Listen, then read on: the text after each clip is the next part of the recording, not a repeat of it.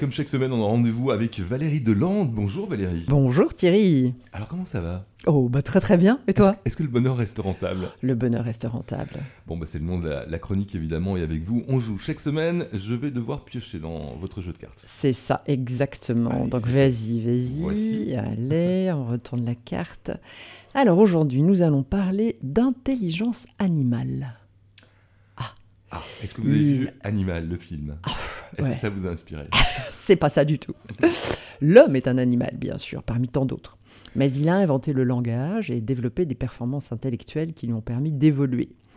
Eh bien, si je te dis que dans le bonheur rentable, on s'inspire du monde animal, tu me dis vrai ou faux? Je dis vrai, on est des sacrés mammifères. Pouah. Bravo, j'avais l'intuition que tu allais me donner la bonne réponse, hein, car le monde animal est intuitif. Il lui manque la parole, mais il a développé d'autres capacités cognitives, d'autres formes d'intelligence visuelle, auditive, olfactive, visio-spatiale, dans lesquelles il s'appuie pour vivre.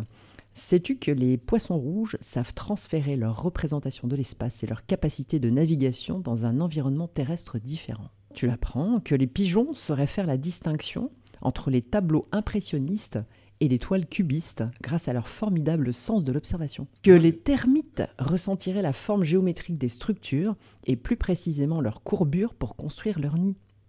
Selon les chercheurs, les animaux auraient le sens de la magnétoréception. Ils seraient capables d'apprécier l'inclinaison des lignes magnétiques et leur intensité grâce à leurs capteurs. Eh bien, les fêlés du bonheur rentable s'inspirent du monde animal. Ils ont développé des intelligences multiples et des talents spécifiques. Exprimer et utiliser en conscience ces multipotentiels prend du temps. Celui de se débarrasser des croyances, du besoin de contrôler, de libérer sa vraie nature, ses rêves, pour retrouver l'intuition et développer sa magnétoréception. Cette évolution est un chemin d'apprentissage mesurable par l'effet qu'elle produit et de façon plus rationnelle au travers de tests, notamment le Talent Today, la spirale dynamique de Don Beck et Chris Cowan, deux outils que j'utilise, qui permettent de visualiser l'évolution du niveau de conscience individuel et collectif au travers de huit paliers, huit façons de changer et de découvrir ces zones d'excellence et de génie. Bon, allez, on va aller dans le concret là. Allez, un, un petit jeu de la réussite Un jeu de votre euh, bah, jeu, justement. Ben, mon parcours euh, d'accompagnement. Oui. Donc je vais te parler aujourd'hui d'une fêlée qui s'appelle Eloa. Elle a suivi mon parcours de diagnostic du capital identitaire, ce qui lui a permis de prendre conscience de son chemin, de l'apprécier avec de nouvelles perspectives. Elle coach les leaders et facilite les équipes pour les aider à dépasser les conflits en rééquilibrant les énergies masculines et féminines. Eloa a grandi dans une famille rigide et narcissique où sa sensibilité n'était ni entendue ni reçue. Les blessures et les injustices ont continué dans sa scolarité et sa vie sociale, l'amenant à enfermer ses émotions et à trouver un chemin d'adaptation. Ces cicatrices émotionnelles et identitaires ont généré des comportements de compensation, drogue, bolyrexie, des réactions psychologiques et corporelles, un alitement pendant quatre mois, un début de cancer de la peau.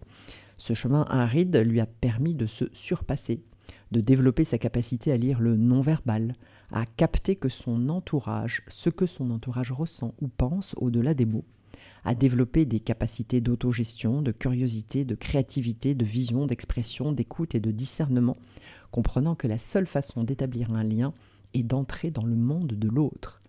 Eloa s'est libérée dans le théâtre d'improvisation, puis dans un travail thérapeutique et narratif avec l'écriture de deux livres.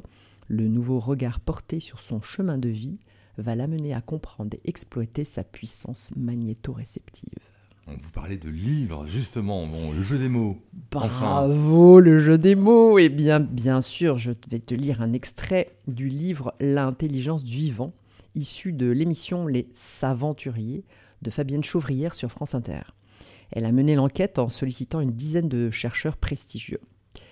La nature n'a pas encore livré tous ses secrets, loin de là.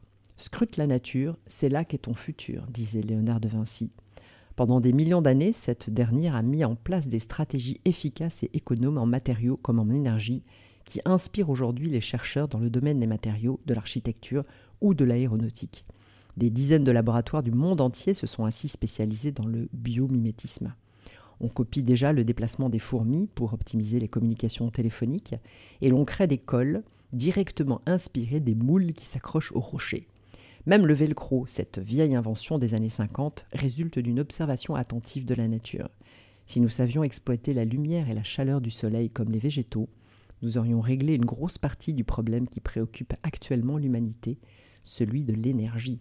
Si nous construisions nos habitats à la façon des termites, c'est-à-dire avec des systèmes de ventilation naturelle, nous n'aurions pas besoin de climatiseurs. Quel bel animal que cet humain. Mais il peut encore s'inspirer.